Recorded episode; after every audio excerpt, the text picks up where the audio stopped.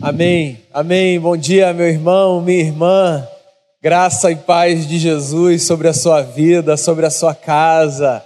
Feliz dia da ressurreição, feliz domingo, feliz dia da vitória da vida sobre a morte. Eu espero que você esteja bem na sua casa, que você esteja se cuidando, cuidando dos seus. Eu espero que você esteja de coração aberto para ouvir Deus falar com você nessa manhã, que a sua casa seja inundada com a graça e com a beleza da ressurreição de Jesus, nosso Senhor. Quero convidar você para o texto sagrado, Evangelho segundo João, no capítulo de número 20. Hoje é dia da gente ler e conversar sobre o nosso grande grito o nosso grito de redenção. Hoje é o último dia dessa série. Nosso grito de liberdade. A gente já conversou sobre o nosso anseio por libertação. A gente já conversou sobre o nosso anseio por pertencimento. A gente já conversou sobre a nossa consciência de gratidão. E eu quero, obviamente, conversar com você nessa manhã sobre a beleza da redenção que nós encontramos num domingo de manhã. Eu quero ler aqui então no Evangelho segundo João, capítulo de número 20. A palavra do Senhor diz assim: Veja só. No primeiro dia da semana, bem cedo, estando ainda escuro, Maria Madalena chegou ao sepulcro e viu que a pedra da entrada tinha sido removida. Então correu ao encontro de Simão Pedro e do outro discípulo aquele a quem Jesus amava, e disse: Tiraram o Senhor do sepulcro e não sabemos onde o colocaram. Pedro e o outro discípulo saíram e foram para o sepulcro. Os dois corriam, mas o outro discípulo foi mais rápido que Pedro e chegou primeiro ao sepulcro. Ele se curvou e olhou para dentro, viu as faixas de linho ali, mas não entrou. A seguir, Simão Pedro, que vinha atrás dele, chegou, entrou no sepulcro e viu as faixas de linho, bem como o lenço que estivera sobre a cabeça de Jesus. Ele estava dobrado à parte, separado das faixas de linho. Depois o outro discípulo, que chegara primeiro ao sepulcro, também entrou. Ele viu e creu. Eles ainda não haviam compreendido que, conforme a Escritura, era necessário que Jesus ressuscitasse dos mortos. Os discípulos voltaram para casa. Maria, porém, ficou à entrada do sepulcro, chorando. Enquanto chorava, curvou-se para olhar dentro do sepulcro e viu dois anjos vestidos de branco sentados onde estivera o corpo de Jesus, um à cabeceira e outro aos pés. Eles lhe perguntaram, mulher, por que você está chorando? Levaram embora o meu senhor, respondeu ela, e não sei onde o puseram. Nisso ela se voltou e viu Jesus ali, em pé, mas não o reconheceu. Disse ele: Mulher, por que está chorando? Quem você está procurando? Pensando que fosse o jardineiro, ela disse: Se o Senhor o levou embora, diga-me onde o colocou e eu levarei. Disse-lhe Jesus: Maria. Então, voltando-se para ele, Maria exclamou em aramaico: Rabone, que quer dizer mestre. Jesus disse: Não me segure, pois ainda não voltei para o Pai. Vá, porém, a meus irmãos e diga-lhes: Estou voltando para meu Pai e Pai de vocês, para o meu Deus e o Deus de vocês. Maria Madalena foi e anunciou aos discípulos: Eu vi o Senhor, e contou o que ele lhe dissera. Palavra do Senhor.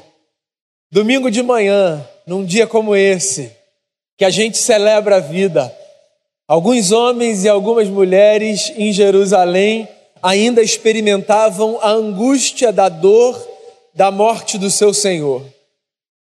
Eles devotaram três anos da sua existência ininterruptos à causa de Jesus de Nazaré. Eles esperavam que de Jesus viesse a redenção de Israel.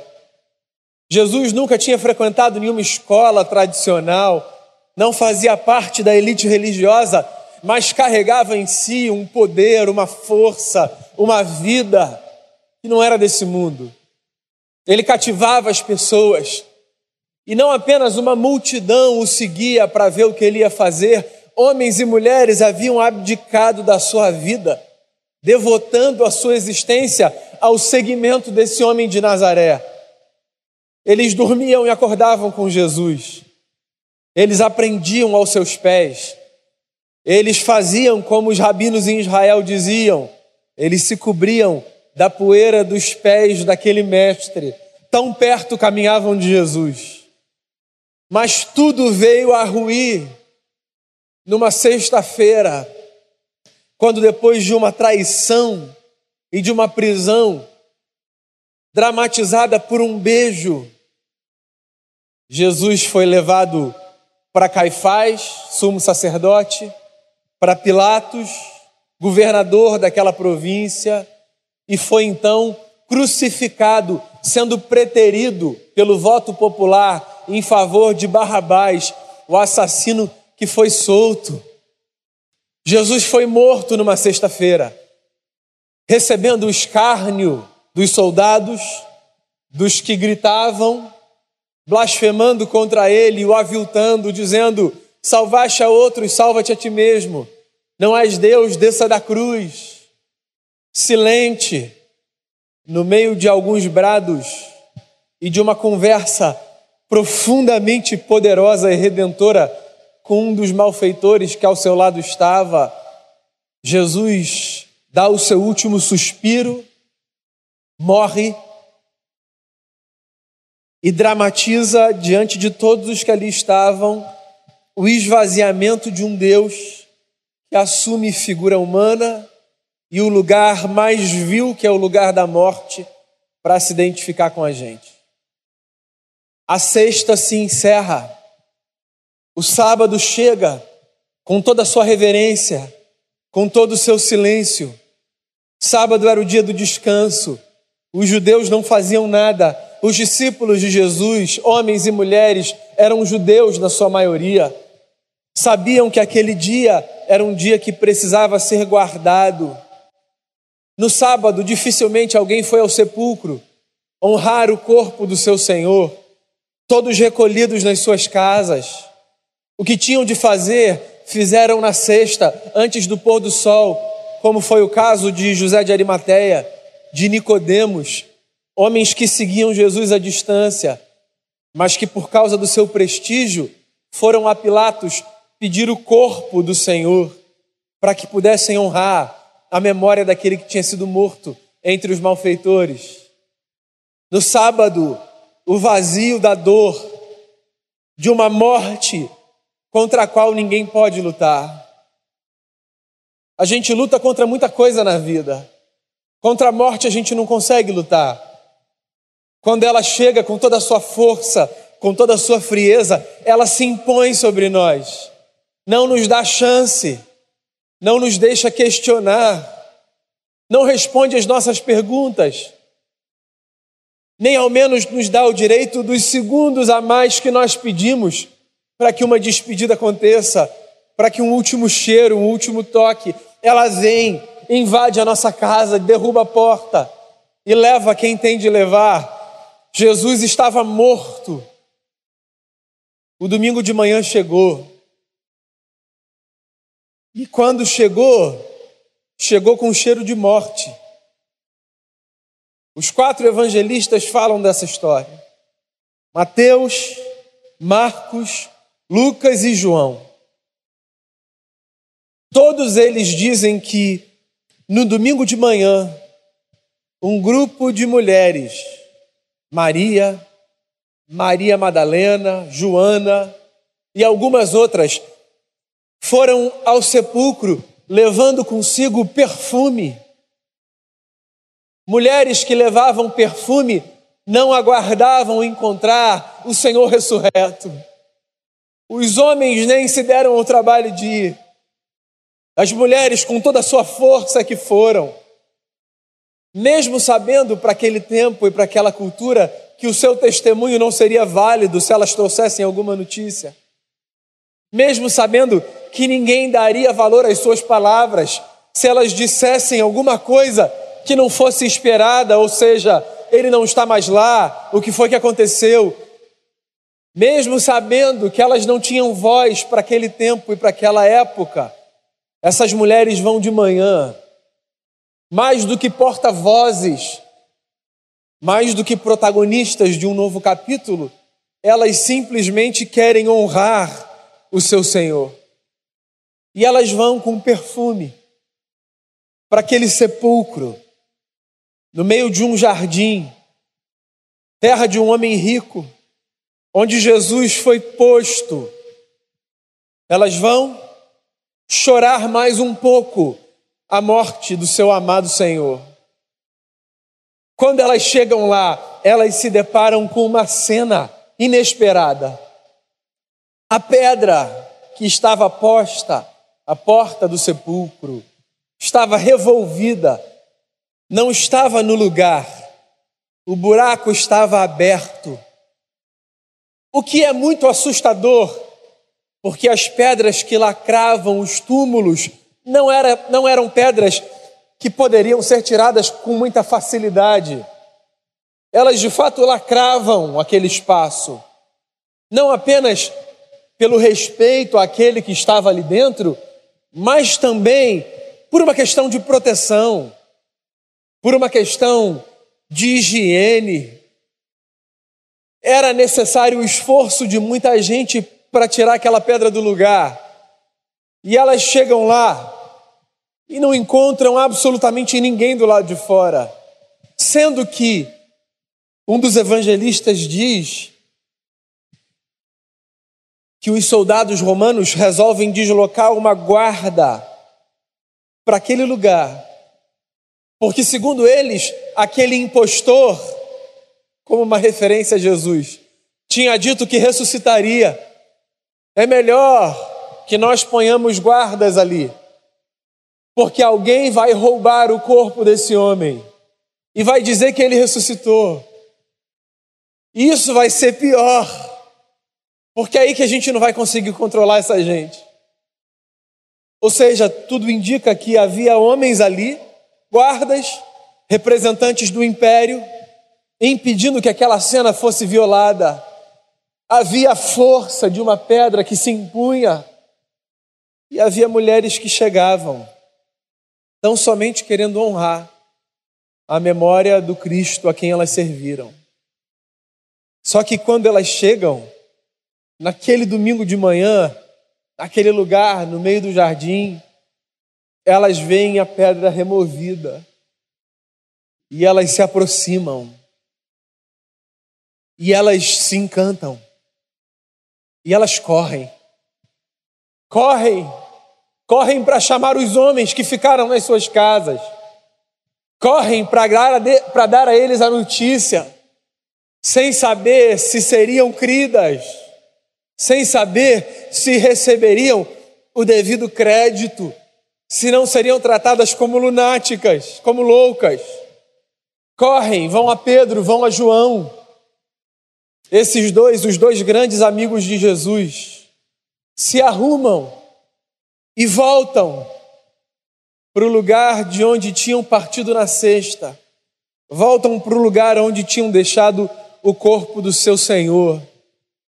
De fato, quando eles chegam lá, eles percebem que algo aconteceu. Jesus não está ali. João diz que Pedro volta, ainda atordoado, sem entender, vai embora. Mas que ele, o discípulo a quem Jesus amava, a quem ele se refere nesse momento como o outro discípulo que estava ali, ele crê. Parece que a ficha cai para João. Mas ele vai embora, mesmo assim. Talvez tentando processar, talvez com medo do que pudesse acontecer, quem mais ia chegar? Diriam que ele roubou o corpo do Senhor? Ele sai. E nesse momento permanece ali uma mulher, Maria Madalena, a mulher de quem Jesus havia expulsado sete demônios.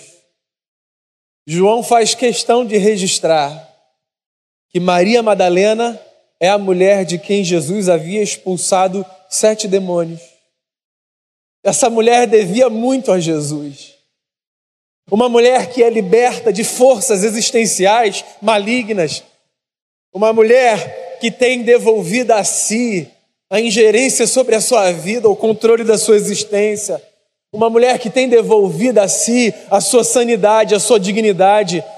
Uma mulher que é devolvida para o mundo para viver a sua humanidade na plenitude e que sabe quem fez isso por ela, ela não foge do seu Senhor.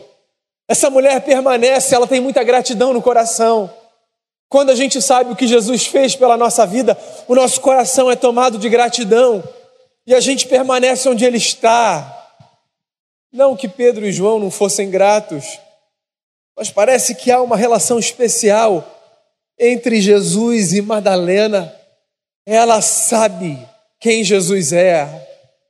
Ela viu o que Jesus fez, não apenas na parte externa do seu corpo, mas na visceralidade do seu ser. Quem sabe o que Jesus fez no coração? Quem sabe o que Jesus fez no profundo da alma? Permanece diante dele, tentando entender o mistério que se passa quando perguntas assaltam a nossa mente, quando as cenas fazem o nosso queixo cair e não nos permitem entender o que está acontecendo. Essa mulher permanece ali, chorando, ainda sem entender. Ela olha um pouco mais para dentro e ela vê dois homens, dois anjos, duas figuras angelicais, dois mensageiros de Deus, sentados sobre o lugar onde o corpo de Jesus havia sido posto. Um onde estava a cabeça, outro onde estavam os pés. Homens vestidos de branco, com a face reluzente, mensageiros de luz, gente que vem do alto, que carrega o brilho da intensidade de um Deus que vive. Eles olham para ela e eles dizem: Por que é que você chora? Ele está vivo. Maria chora a dor de quem perde um amigo. Todos já perdemos amigos, todos já nos despedimos de pessoas. Na hora da dor, da perda, é difícil que palavras entrem e façam sentido. A gente quer quem a gente perdeu de volta. A gente quer segurar aquilo que a gente sabe que a gente não consegue, que escapa por entre os nossos dedos a existência escapa por entre os nossos dedos. Ainda que nos digam vai passar, está tudo bem, fique tranquilo, Ele está vivo com o Senhor.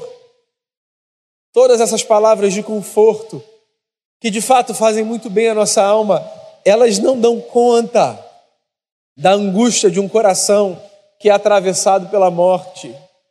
A morte é vil, a morte é fria, é cruel, com todos os seus efeitos.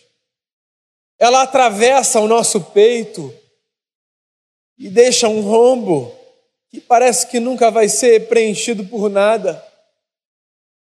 Onde vocês puseram o corpo do meu Senhor? E digam: Eu só quero levá-lo daqui. Maria se vira e ela se depara com um outro homem. Não mais anjos, não mais mensageiros. Ela se depara com o próprio Deus em figura humana. Jesus aparece a Maria. E ele diz: Por que você chora? Maria continua sem entender a profundidade dessas palavras, tanto as dos anjos como as desse homem. E ela pensa que ele é um jardineiro. E ela diz assim: Só me diz onde você botou o corpo do meu Senhor. Eu vou embora daqui. João é o único que diz que Maria confunde Jesus com um jardineiro. João é um editor.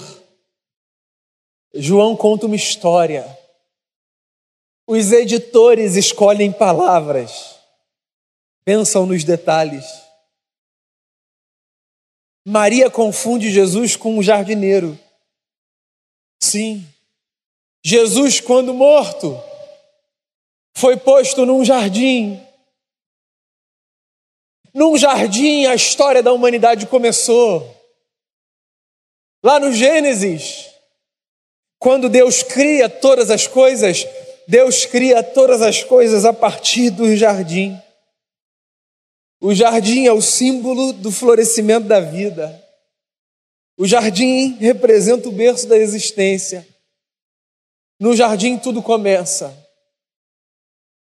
Quando Deus fez o primeiro homem, Deus disse a ele: Seja um jardineiro. Adão, Eva, a humanidade começa num jardim. E o primeiro casal tem a incumbência dada pelo próprio Deus de fazer florescer vida naquele espaço de terra, para que a vida se espalhe pelo mundo. Acontece que o primeiro jardineiro não deu conta de fazer com que a vida florescesse com toda a sua potência e com toda a sua beleza. O primeiro jardineiro falhou. O primeiro jardineiro rompeu.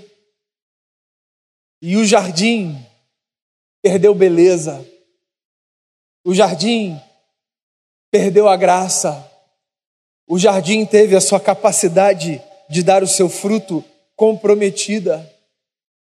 Não porque a terra não se mostrou fértil, mas porque o jardineiro se revelou incapaz.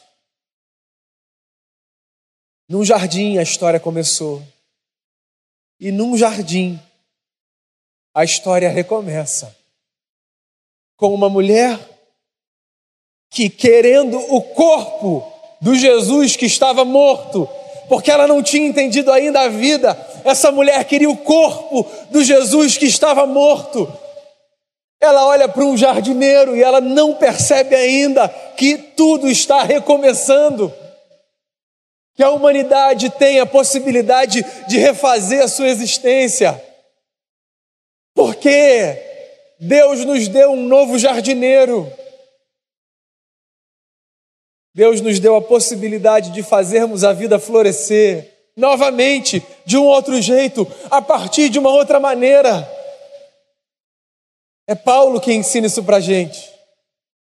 Ele diz assim: o primeiro Adão não deu conta, mas o segundo Adão deu.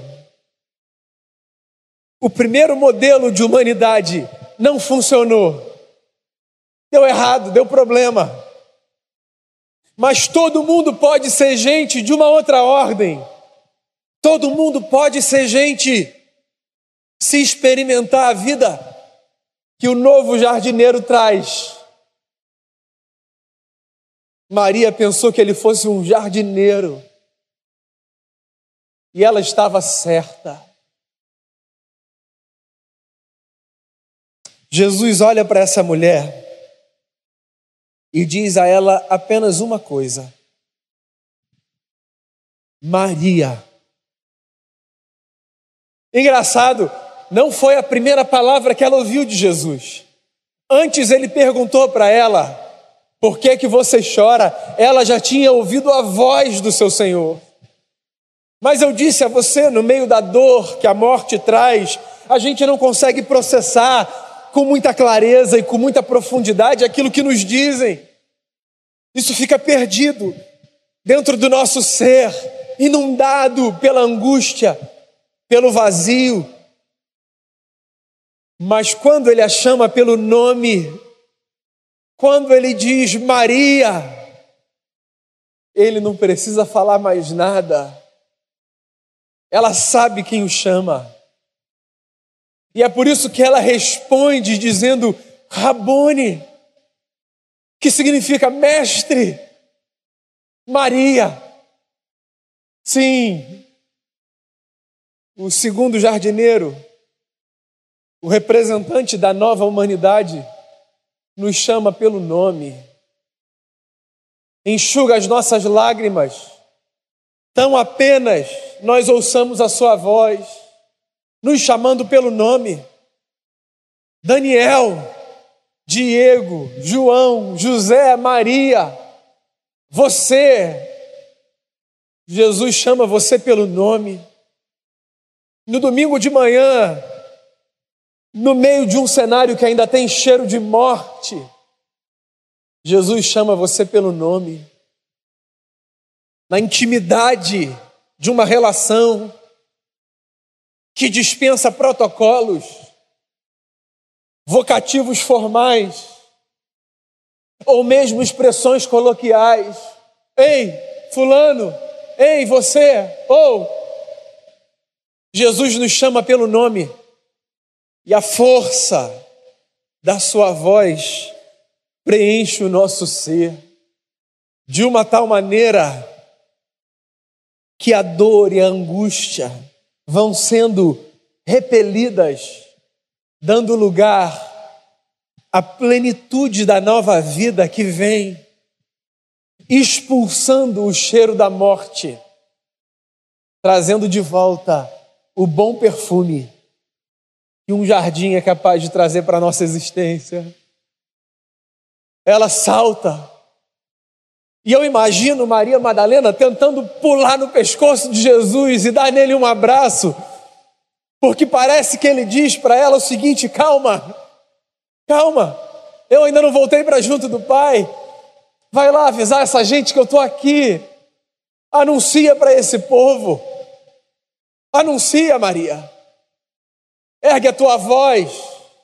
Seja proclamadora da boa notícia. A vida venceu. Fala para as pessoas. Conta na sua casa.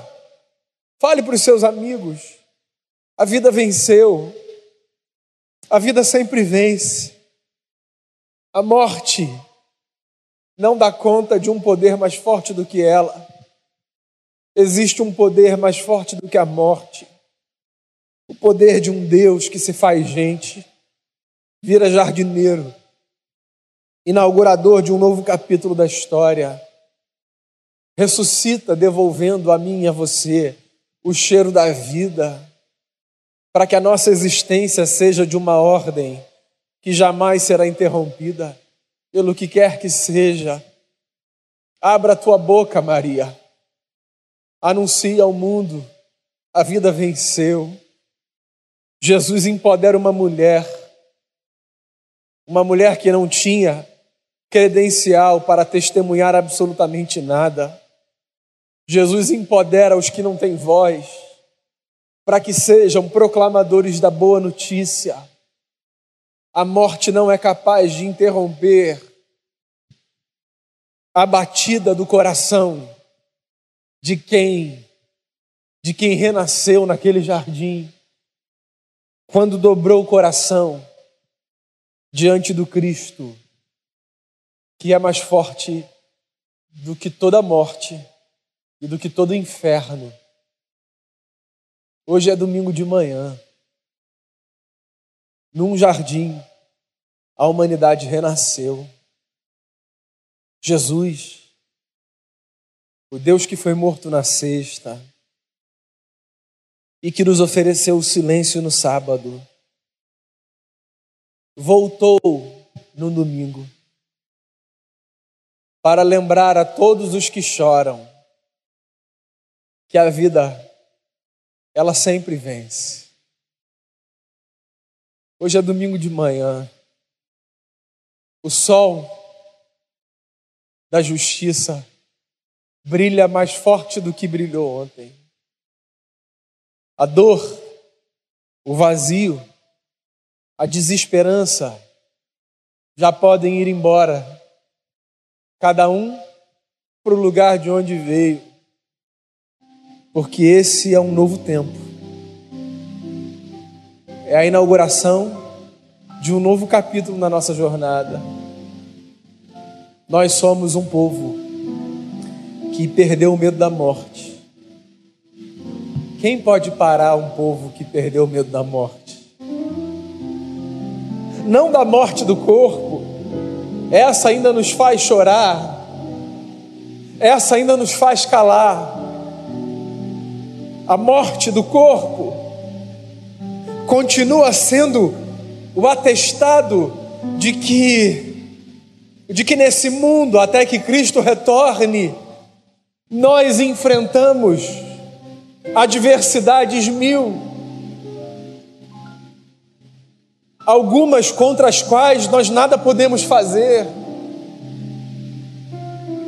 mas existe uma outra morte Dessa nós perdemos o medo. A morte existencial, espiritual, visceral. Essa morte não nos mata mais. Porque o Deus que experimentou no madeiro a primeira morte nos devolveu no domingo de manhã a segunda vida. E ela está aí. Não fora, mas dentro. Dentro de você. Essa vida. Essa vida que vem do alto, essa vida que vem de um novo sopro. Essa vida que floresce desse novo jardim. Sim, o chão dessa terra foi regado com o sangue do nosso Redentor. E o mistério da Páscoa é o sangue do Redentor no chão dessa terra faz florescer nova vida dentro de mim e de você. Nova vida. Uma vida que não se perde. Uma vida que a gente não fabrica. Uma vida que a gente não compra. Uma vida que a gente não forja a vida de Jesus dentro da gente. Nós, produto do pó da terra, regado pelo sangue do Cristo, nós somos nova humanidade. Hoje é domingo de manhã, nós somos nova humanidade. Jesus, o nosso Senhor, o nosso jardineiro, nosso mestre, o autor da nossa fé ressuscitou para a vida. Que a sua casa seja nessa manhã um grande jardim. Que a sua casa seja um grande jardim nessa manhã. Que a vida de Jesus floresça dentro de você. Que a vida de Jesus floresça na sua família. Que a vida de Jesus regue o solo seco da sua existência te faça renascer para uma nova humanidade. Hoje é domingo de manhã.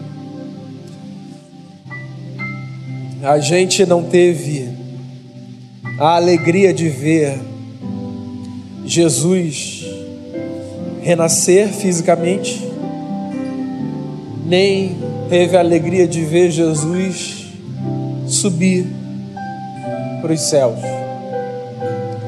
Mas a gente guarda no coração a esperança de ver acontecer o que os anjos disseram aos homens em Jerusalém. Por que, que vocês estão olhando para cima?